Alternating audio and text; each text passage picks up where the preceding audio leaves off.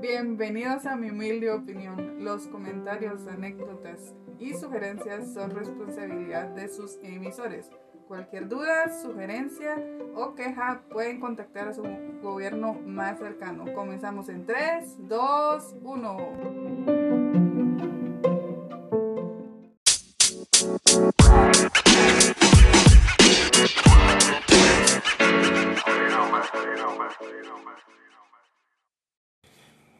Bienvenidos de nuevo a este subpodcast de confianza de misioneros mormones. Hoy estamos con una muchacha que sirvió en un país de que no está en guerra, pero está en guerra dentro de sí mismo. Estamos hablando de México. Entiendo yo que serviste en Hermosillo, ¿verdad? Hermosillo, Sonora. Bienvenida Gabriela Rivas al podcast de misioneros mormones. Gracias, gracias, gracias. Hoy sí. Hoy sí, al fin. Al fin vamos a poder hablar. Tranquila, ¿sí? No, no va a pasar nada. ¿Cómo estás? Muy bien, gracias. ¿Hace cuánto serviste la misión?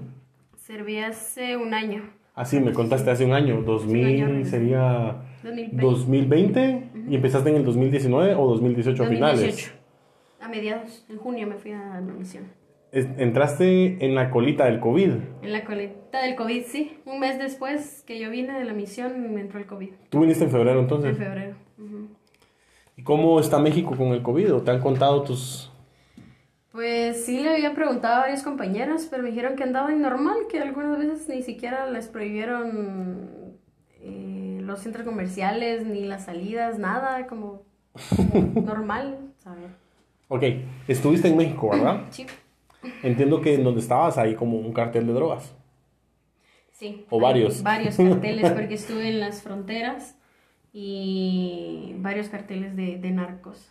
¿Es como varios mini carteles o son como cartel grandote que tiene como varias eh, ramas o, o cómo se maneja? ¿Cómo es vivir en un medio de un cartel?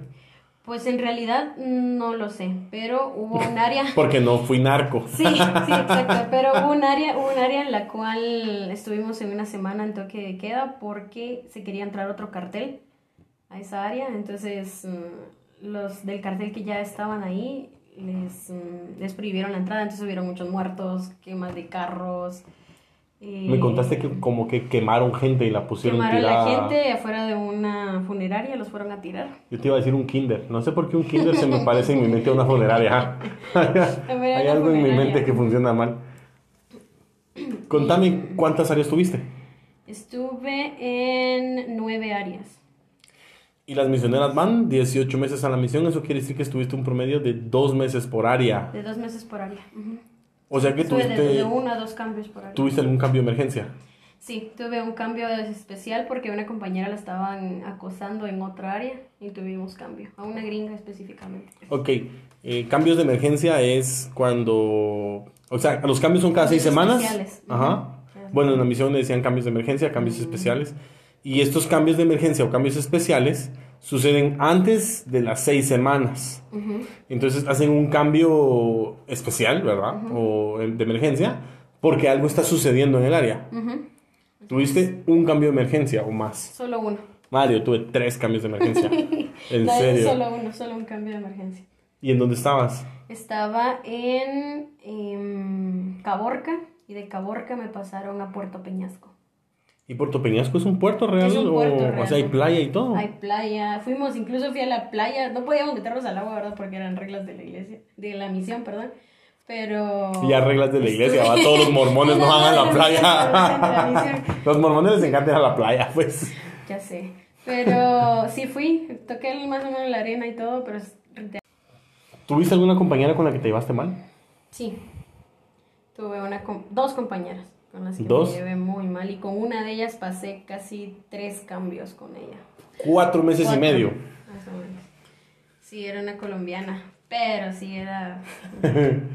Ok, eh, ¿cómo está ella en Instagram para ir a buscarla? Tirarle hate. No, no, no, no, no. ¿Te hablas con ella actualmente? No, actualmente no me hablo con ella, pero... Ni siquiera son amigas en una Facebook vez- ni nada. Sí, somos amigas en Facebook, pero una vez sí me agradeció porque ella se quería ir de la misión. Yo solo le expliqué, es hija única, y yo le expliqué y le dije que pues ir para apoyar a su mamá, ¿verdad? Y O sea, ella se quería, quedarse. ella estaba en la misión y se quería ir de regreso a su casa A su porque casa. quería ir a apoyar a su mamá. No, no, no, ella quería irse de su casa porque ya no aguantaba la misión. Ok, ella se fue a la misión por apoyar a su mamá en esa decisión de ser misionera. Sí. Entonces, entonces, como es hija única y la mamá no, pues no tiene esposo ni nada, ella se fue a la misión. Pero ella quería irse, ya no aguantaba la misión y todo. Entonces yo, pues hablé con ella, hicimos una oración, como hacemos un inventario en compañerismo, hablar con ella y ella decidió quedarse. Entonces, en algún momento al final de su misión, ella me, me escribió para agradecerme. Que O sea, vos terminaste la misión antes. Sí, yo terminé la misión antes. Yo era ma- mayor, compañera mayor con ella. Tú eres compañera mayor y no la estabas entrenando. No, no lo estaba entrenando. Sí entrené con un trío. Estábamos en trío cuando entrenamos. Ok, tiempo. Pero con tu compañera esta no eras ni la segunda compañera, Era seg- tercera compañera de ella. tercera compañera. O sea que ni siquiera estabas terminando el entrenamiento, No. sino que ya eras, ya ella ya era una misionera. Ya, ya era, ya había salido de su entrenamiento y todo, pero sí habían cosas que le faltaba, ¿verdad? En la cabeza o... O sea, así ¿En qué momento eh, descubriste que te llevabas mal con ella? O sea, seguramente cuando te asignaron como compañera no te llevabas mal con ella, sino que fue en el proceso. Sí, fue el proceso. Al principio, pues ya me habían dicho que era muy enojada y todo, pero... ¿Quién te yo- lo había dicho? compañeras que, una compañera que ya estuvo con ella, que había estado con ella. Entonces, otras me habían dicho que sí, era muy genial y que divertida y todo, bueno. Viro el lado positivo, ¿no? Ya cuando la tuve de compañera y es como dicen, no aprendes a conocer a alguien hasta que vives con esta persona, ¿verdad? Y ya viviendo con ella, pues al, pasando las semanas, sí nos llevábamos un poquito mal por su, por su carácter. Ella quería hacer las cosas que ella quería y no lo que se debía hacer en la misión, ¿verdad? Y a veces no daba las charlas, las tenía que dar yo por completo, porque dice que no le ponían atención, entonces es un relajo. Pero terminamos los cambios. Tres cambios. Y sí, porque mi presidente me decía que si quería cambios especiales. Yo le dije, no, porque no quiero andar en la boca de toda la misión de que tuve cambios especiales, ¿no? ¿Y si tuviste? Después. Tuve, pero no era culpa mía. No era culpa Ok, mía. no era culpa mía, entonces... mm. Y, Sí. mm, Yo como les conté tuve tres cambios especiales eh, de emergencia. La ninguna fue mi culpa. es que lo que pasa es que el segundo cambio de emergencia a mi compa lo mandaron a la casa del Salvador. No me preguntes redes sociales porque a él sí no lo conozco, no lo recuerdo, no sé dónde. Solo estuve dos meses, dos semanas con él. Pero ya no habían misioneros en la misión. Entonces tuvieron que ir a una estaca, a una iglesia, y llamar a un miembro X y le dijeron, véngase con un misionero que está y va a estar una semana con él. Entonces yo fui y fui compañero de él una semana. Y entonces el hermano dijo, bueno, ya, yo tengo que regresar a mi trabajo y al colegio y todo, ¿va? Y esa semana yo regresé a la oficina y me dijeron, venga a traer a su compa. Y cuando llegué les dije, ¿dónde está mi compa? No es que no hay compa. Se va a quedar aquí con nosotros. Entonces estuve una semana con los elders de la oficina. Y después llamaron a otro miembro de otra estaca, que fue mi compa. Y estuve otra semana con él. Entonces ahí fue otro cambio de emergencia. Y después terminó esa semana y otra vez me mandaron a la oficina. Así hasta que se cumplieron seis semanas y hubieron cambios. Y entonces me asignaron un compañero. ¿Sabes? Como que uno cada semana, ¿no? Ah, Exacto. Entonces yo tuve un compañero, él desde la oficina, otro compañero, él desde la oficina y después un compañero. Entonces no fue mi culpa, pero sí tuve, en este caso tuve tres compañeros en un cambio, en una transferencia, no sé cómo le decían en tu misión, cambio, transferencia. Eh, cambios. Cambios nomás. Ok, y cuando estabas con esta compañera, ok, ¿con ella te llevaste peor que con la otra? Sí. Con la otra solo te llevabas mal, pero no era como... Con la otra sí he, he acabado de salir de su entrenamiento. La otra, entonces todavía era como que quería hacer lo que su hermana que había ido a la misión hacía y su compañera que fue su mamá. Es que sucede. Sucede porque el segundo compañero siempre es el más difícil. Y cuando te toca ser segundo compañero o madrastra, no sé cómo le decían en tu misión. En mi misión Ujú. le decían madrastra o padrastra. Madrastra, yo tuve una madrastra. Tuve dos entrenadoras en mi misión. Vaya, y la segunda compañera es diferente porque crees que tu entrenador es como lo que sucede en toda la misión.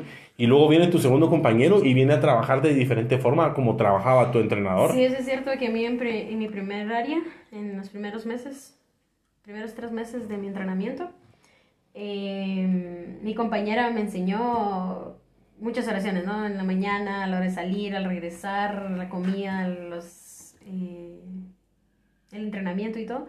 Y mi siguiente compañera, que fue con mi segunda mamá, porque terminó mi entrenamiento, no, ella se levantaba tarde, yo ya estaba levantada a seis y media de la mañana, y ella se levantaba bien tarde, no sabía qué hacer, y despertarla, despertarla me daba miedo porque se iba a enojar Que o te pegara. ¿no? O- ajá, la qué maleaza, compa. Entonces solo me iba a mi otro cuarto, me bañaba, me arreglaba, me iba a mi otro cuarto a, a leer o algo, en lo que ella se levantaba, ella se venía levantando tipo 10, 11 de la mañana. Ala, no puede ser. No, eh, bien feo. Y eran mis primeros meses en la misión, entonces sentía bien raro. Entonces yo le decía a mi presidente, ¿cómo es la misión? ¿Cómo, cómo en realidad es la misión? Tú preguntándole no a tu presidente. ¿ah? Sí. Ah, yo como quisiera estar en la misión, le decía a tu presidente. Porque en realidad no sabía cómo era y mi presidente, no, pues ya me explicaba, es eh, mi primer presidente era americano.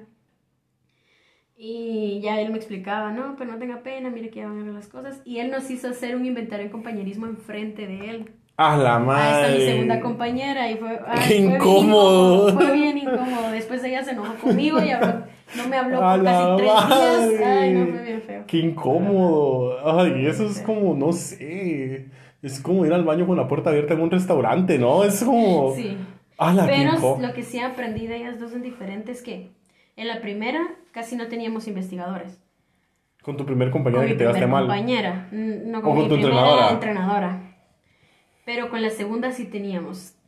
Salíamos poco, pero eficaz, se podría decir. Ajá. Teníamos bastantes investigadores, entonces era una parte que me gustaba de ella. A pesar de que mm, trabajábamos poco, pero eficazmente. Con la otra no, estábamos desde temprano en la calle y a veces ni teníamos investigadores. Ok, pero entonces eh, estamos hablando de que tu segunda compañera en realidad no era como que te llevabas mal, que se caían No, mal, no. sino que solo es que tú querías una cosa y ella quería otra y, y en ese momento no, en- no cuajaban. Ajá, así es. Vaya, pero con tu segunda compa, que te llevaste mal, con ella sí te llevabas mal. Sí. O sea, sí había- Ella, ella era mi. Con la que me llevaba así mal, mal, era mi. como mi sexta compañera, si no estoy mal. Ya tenías como un año. Ya, ya, ya. Ya habías pasado la mitad de la misión. Ya había pasado la mitad de la misión, ahí cabalmente cumplí el año. Y no, no estuviste... Ok, yo tuve un compañero cuando yo tenía 19 meses en la misión. Y cuando yo lo recibí a él, nosotros hacíamos como una reunión grande y ahí decía, Ender fulano y se levantaba el fulano. Va con Ender tal y se levantaba el otro fulano a tal área y entonces ya se juntaban, que qué alegre. Y recuerdo que me dijeron a mí, Elder Schoenfeld va como compañero mayor, abriendo área a la ceiba y todos, ¡ah! Y después va con Elder tal y todos, ¡uh! Y yo, madre, ¿qué pasó? ah?" o sea, hay un momento en que no cuadra algo, ¿ah? Y entonces recuerdo que cuando terminó la reunión, el ex compañero de este compa que me asignaron a mí, llegó y me dijo, va a aprender mucha paciencia. Y yo, Eso aprendí bastante en la misión, la verdad. Bastante paciencia. Vaya, pero después, en esa misma reunión, yo iba caminando ya con mi compa y uno me abrazó y me dio el beso de Judas. Y cuando me abrazó y me dijo al oído, mano, lo vas a matar. No y yo, madre, yo iba en el bus a Ceiba, eran cinco horas de San Pedro a Ceiba, y las cinco horas yo iba pensando en mi cabeza, ¿quién es este man con el que me voy a ir a meter? En serio. Dejan uno en incógnita. Madre, fueron mis seis peores semanas de mi vida. Te lo juro. Yo quería matar a ese tipo como a las dos días. Yo lo quería matar. Ay, no. ¿En es el serio? traslado, es el traslado de los cambios. Por ejemplo, yo, estás- estamos igual porque yo también como que quería matarle ese día que nos gritamos con ella. Bueno, ella me gritó a mí. Yo ¿Y tú le gritaste? haciendo- yo- no, yo no le grité. Yo estaba haciendo quesadillas, tenía un cuchillo en la mano. ¿Quesadillas con queso o sin queso? Con queso. Ok. Y estaba partiendo precisamente el queso, las tiritas de queso con cuchillo. ¿Tenías un cuchillo en la mano? Tenía un cuchillo en la mano. Estando en, en Sonora. sí. Y estaba, la casa donde vivíamos era de dos niveles, entonces ya estaba en el segundo nivel cambiándose, habíamos llegado de, de prosalidad. Y bajó corriendo de las gradas, solo escuchaba el chac chac de las chanclas. Y, mm, De sus chapinas suaves. de sus chapinas suaves. Y llegó y me empezó a gritar y yo solo me quedé. ¿Y qué te estaba queso. gritando? Estaba poniendo, sí, hermana, yo sé que no le caigo bien, yo sé que a usted le, le cae mejor a las personas porque le hacen más caso a usted, yo me voy a ir de la misión porque... Un relajo.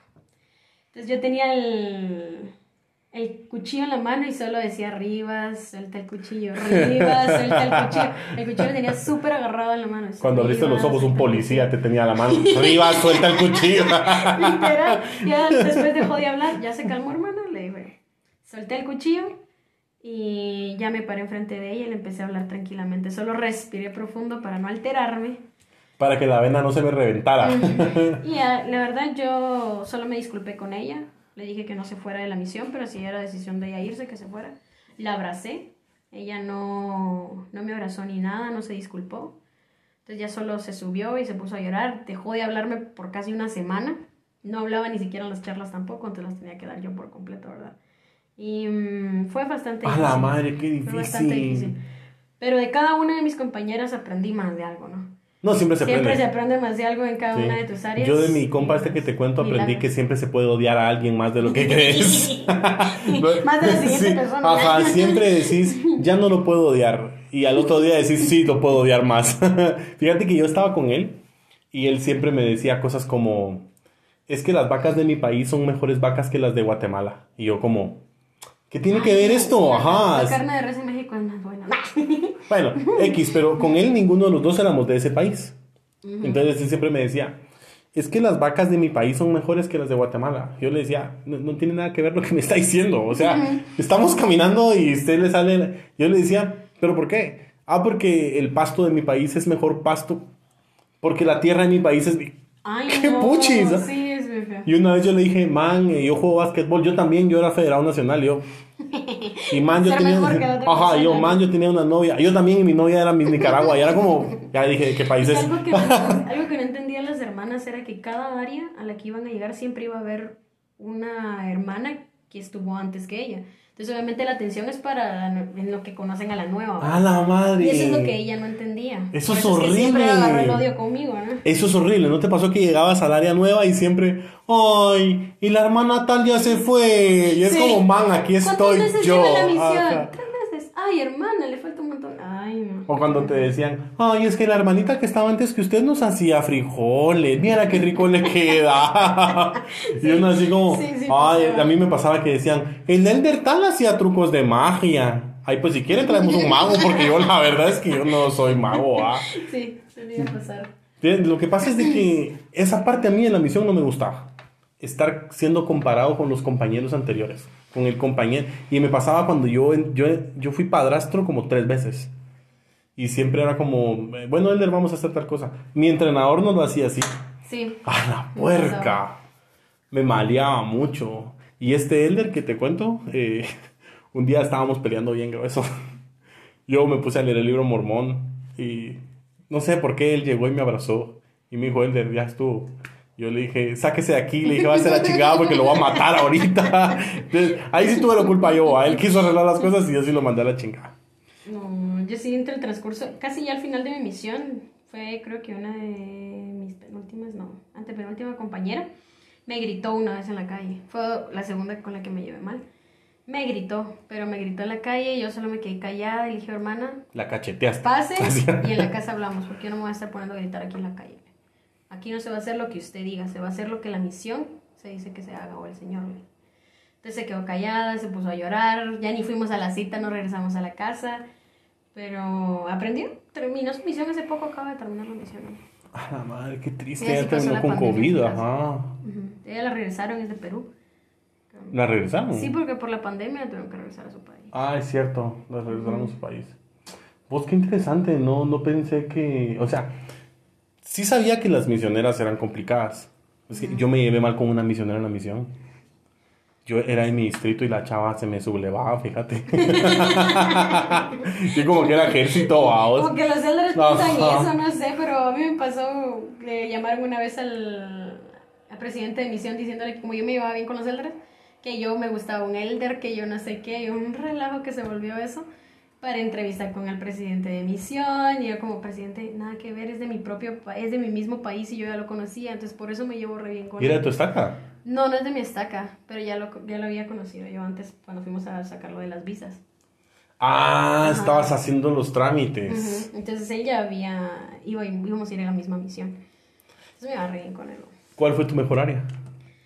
Mi mejor área. Tal vez no en el área, eh, no el área en donde te trataron mejor, sino en el área donde coincidiste con tu mejor compa, con donde tuviste más recepción de las personas, donde la gente sentías que era más receptiva y todo lo demás.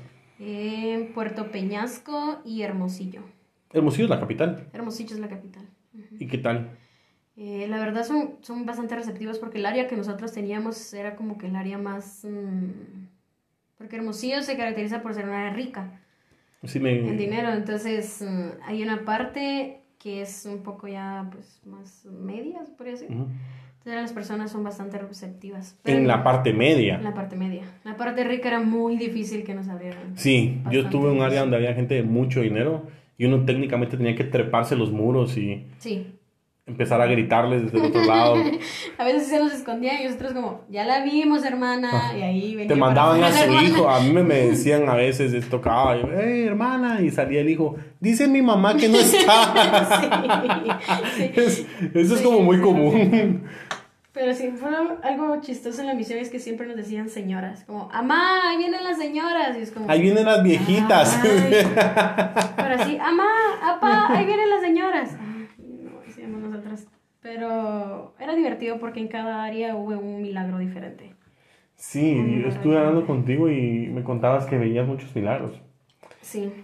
Lo que, eh, lo que pasa es de que chicos que están oyendo el podcast, lo que pasa es que esta muchacha como acaba de regresar de la misión todavía ve muy espirituales las cosas versus con los anteriores que ya tenían 8 o 9 años de haber regresado, entonces ellos eh, ya no hablan de la forma que tú hablas, ¿verdad? Porque tú acabas de regresar. ¿Cómo te fue cuando regresaste de la misión?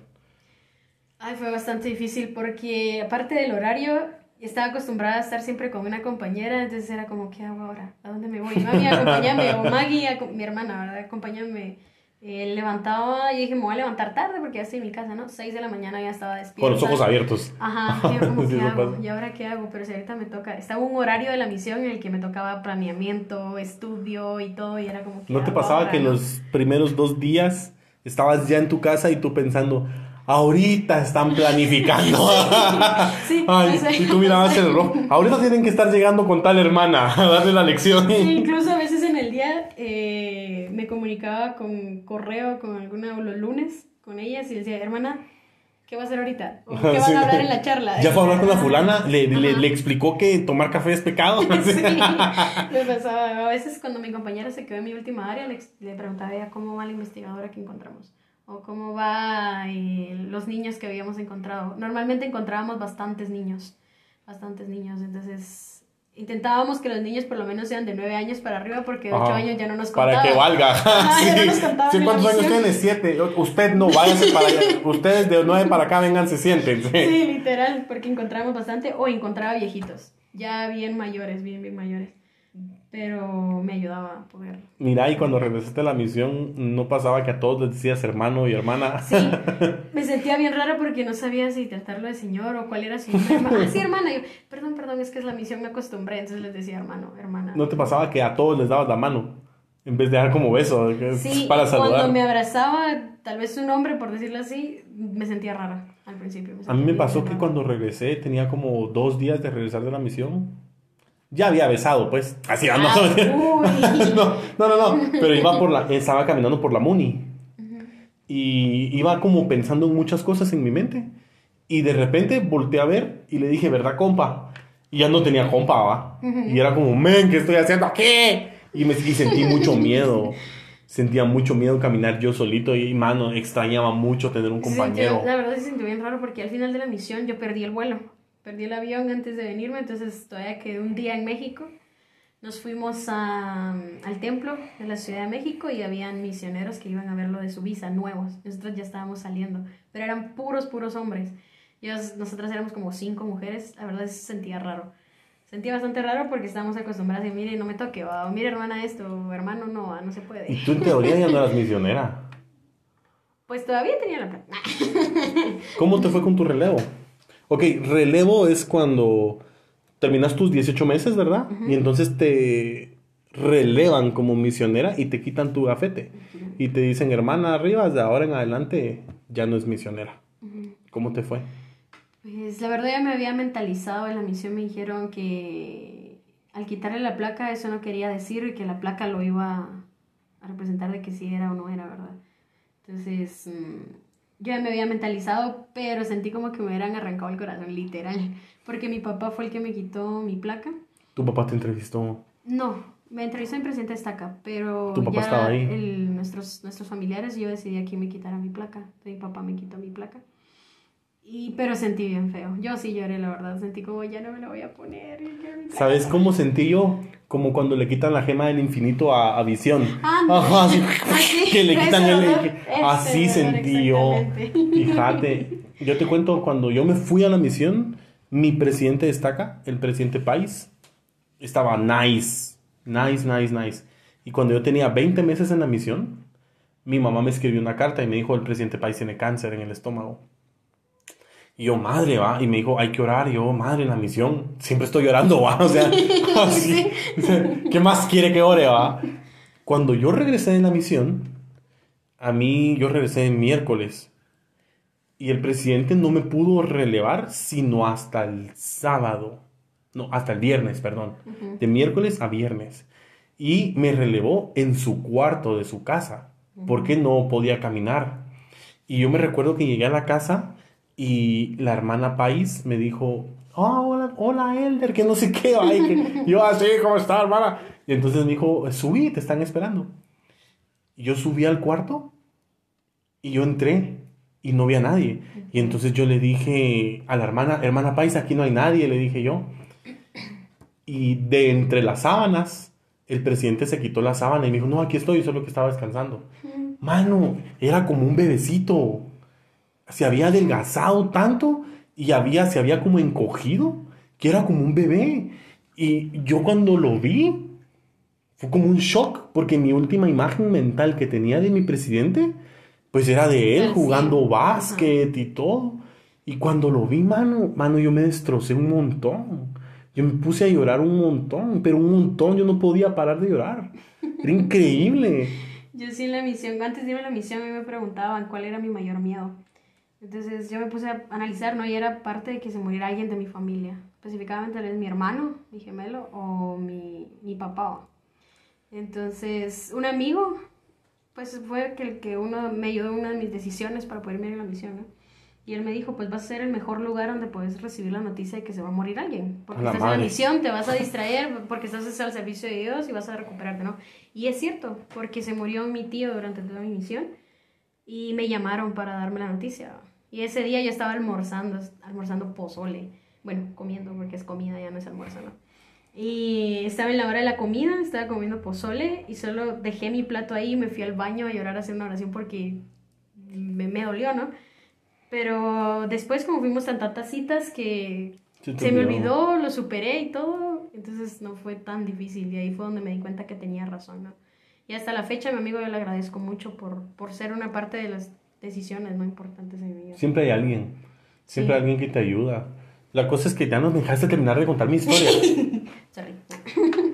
Ya no la voy a contar. Ay, sí. No, hombre, la cosa es que él me entrevistó en su cama, vos. Yo me senté en la cama y él se sentó en su cama. Y, y me preguntó, ¿verdad? Lo que te preguntan en una entrevista. ¿Cómo, cómo te fue? ¿Cuántos compañeros tuviste? ¿Alguna experiencia que me querrás contar? La cosa es que me dijo, bueno, hermano Schoenfeld, yo creo que usted ha servido bien y pues de ahorita en adelante ya no es un misionero. Puede quitarse su placa y guardarla de recuerdo. Y cuando él me quitó la placa, mano, ¡juala! me- se me aguadaron las piernas. es como que te quitan el poder. No sé, no sé si, no sé cómo explicarlo. Pero cuando yo bajé, mi mamá estaba sonriéndome y mis hermanos, porque ahí estaban. Y yo estaba sonriendo, pero mi corazón estaba llorando. No sé si me doy a entender. O sea, Sí, sí, sí. Hay una parte feliz tuya que decís, madre, terminé mis dos años con honor. Pero una parte de tu corazón es como, yo necesito estar allá. Sí. Yo quiero estar allá. O sea, Sí. Aquí no estoy haciendo nada. Yo necesito estar allá Sí, con me mi pasó en el principio de la misión. Yo, yo quiero, estábamos acostumbrados a salir ya al horario, vamos a hacer esto, hacer lo otro, y llegar aquí sin hacer mayor cosa es como, ah, ¿qué hago? Vos, eh, me alegró mucho poder platicar con vos. Ya llegamos al tiempo. Yo creo que estuvo muy bonito poder platicar con vos. Me gustó mucho platicar de cómo fue tu momento al regresar de la misión. Solo quiero que terminemos con una cosa. Con un consejo que le digas ¿O ¿Qué consejo le darías a ese chavo?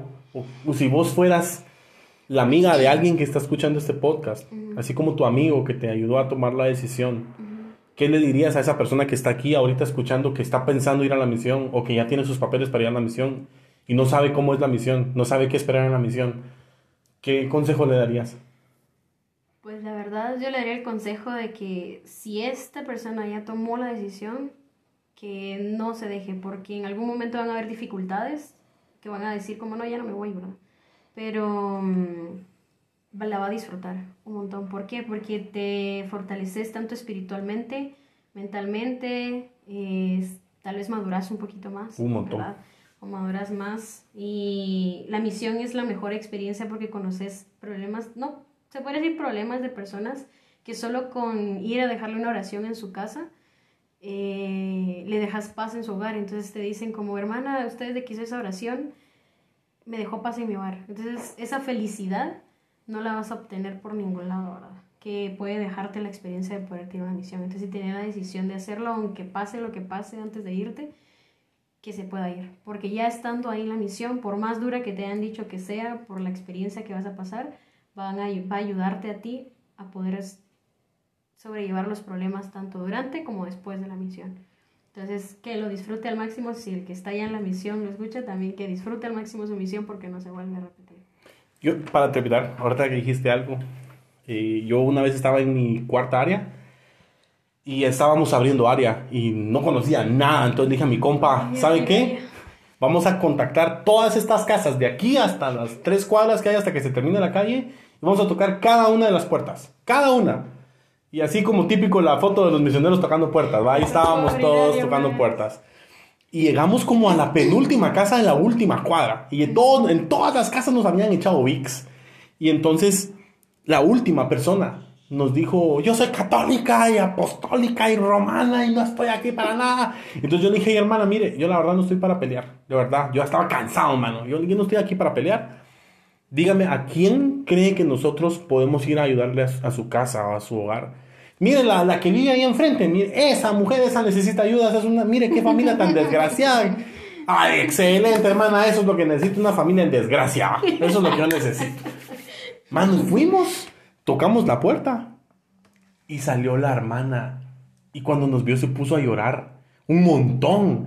Y nos dijo, pasen adelante, los estábamos esperando. Y yo como, ah, qué chileno, pizza o qué. Mano, ¿y sabes qué? Ella nos contó que la noche anterior había tenido un problema bien serio con su esposo.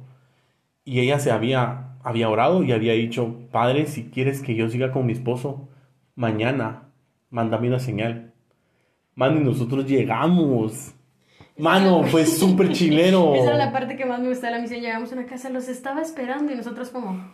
¿Por qué? Pero llegábamos, Pero si yo soy de Guate. sí, pues a mí no me conocen. Pero sí nos pasó, nos pasó y yo casi la mayoría de mis áreas usaba bicicleta. Y en mi última área, ¿cuál es mi última área? Ya de último vine, me caí en la bicicleta, me desguincé, pero encontramos unas familias buenísimas. Yo dejé esa área llena de investigadores. Ay, la mano. verdad. Pero todos decían, ay, hermana, qué bueno que está aquí. La estábamos esperando y nosotros como, ah, pero si no nos conocían, ¿verdad? Pero nos daban comida, nos daban esto y nos escuchaban. Sí. Lástima que este tema lo empezamos a tocar ahorita de último, Sí. porque tengo varias experiencias donde sucedió esto. Pero gracias, Gaby Rivas. Gaby Rivas. Eh, podemos encontrarte en Instagram, ¿cómo? Gabriela Rivas. Gabriela Rivas, así a secas. Sí. Ok. Eh, gracias por estar, gracias por la invitación, gracias por aceptar de nuevo la invitación para estar. Bueno, eh, ya no, no voy a explicar por qué es de nuevo, pero sigan escuchando este podcast y ya saben, sigan también en, es- en Instagram como Spamfles. Y que pasen un feliz día, siempre tomen buenas decisiones, mucha.